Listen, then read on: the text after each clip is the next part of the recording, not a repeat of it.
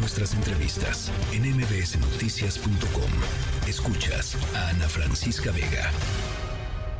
Mi nombre es Gabriel Oviedo y formo parte del Centro por la Justicia y el Derecho Internacional, CEGIL. Las personas se enfrentan además a la falta de adopción de medidas de adaptación y de protección vinculadas con el cambio climático. Ángeles Cruz, de Racismo MX. El desplazamiento climático es un asunto de justicia racial. Al igual, el racismo ambiental se ejerce cuando se toman acciones en contra del cambio climático, pero desde una lógica occidental, eurocentrada y sin tomar en consideración las formas particulares en que las comunidades hacen frente a los eventos del clima. En el caso de las mujeres, infancias, personas LGBTQ o con discapacidad, en conjunto con la racialización y la situación de movilidad humana, se generan experiencias de desigualdad y violencias. Bueno, comunidades y organizaciones de la sociedad civil denunciaron por primera vez frente a la Comisión Interamericana de los Derechos Humanos que el cambio climático está provocando ya desplazamientos forzosos y migración forzada en eh, distintos lugares de América Latina y el Caribe. Uno de estos lugares está aquí en México.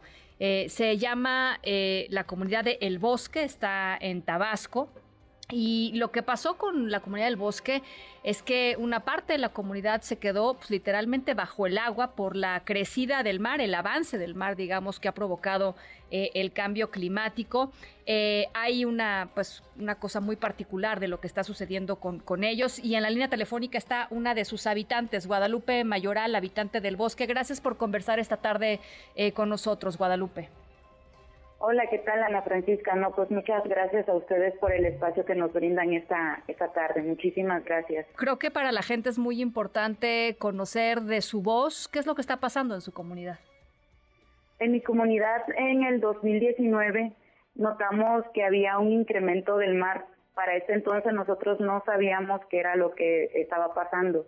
En ese mismo año el mar se llevó una línea de casas como lo comentaba yo en la comisión, entre esas casas, bueno, le tocó a mi abuelo. Posteriormente siguió avanzando y para el 2022 pues ya se había llevado otra línea de casas, escuelas, preescolar, iglesias. Y bueno, eh, gracias a que llegaron unas asociaciones civiles, nosotros supimos que era un cambio que estaba existiendo. Eh, y esto pues obviamente nos iba a llevar al desplazamiento forzoso por el cambio climático.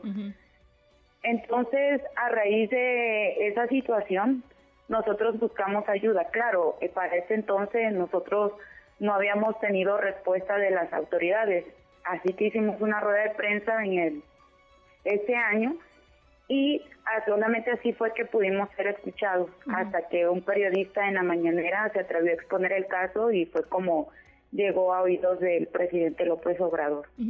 A partir de ahí, ¿qué ha sucedido? A partir de que llega a oídos del presidente López Obrador, pues bueno, tiene la promesa de escuchar el caso, de trabajar el caso.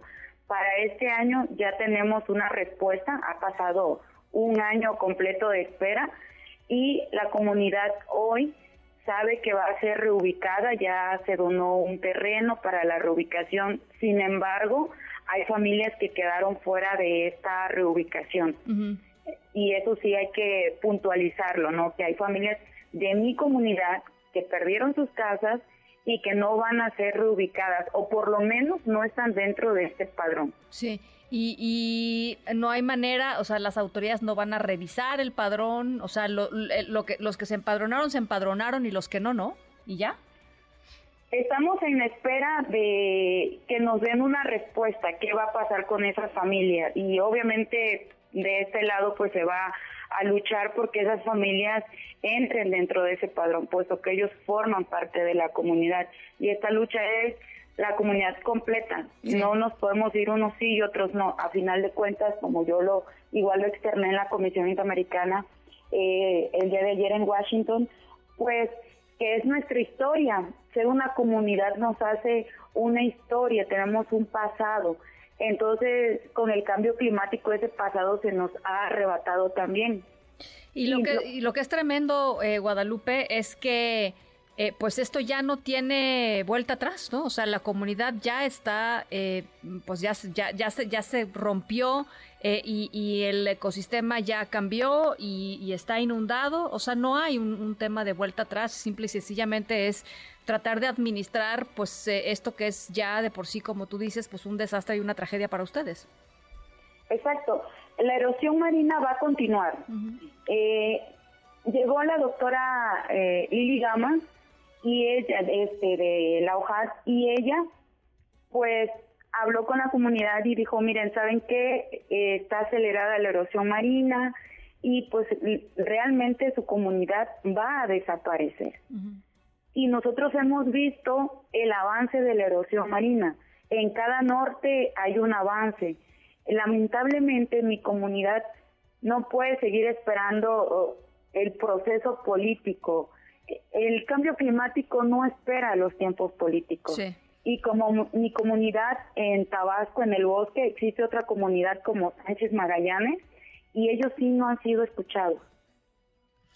Bueno, pues por supuesto vamos a estar pendientes de su reubicación. Eh, gracias por conversar con nosotros. Creo que fue muy importante que la Comisión Interamericana de los Derechos Humanos abriera un espacio para platicar sobre esto que va a ser un, eh, pues cada vez más constante conforme vaya pasando el tiempo, que es el desplazamiento forzoso de personas a raíz de, del cambio eh, climático y por supuesto escuchar testimonios como, como el tuyo, Guadalupe. Muchas gracias.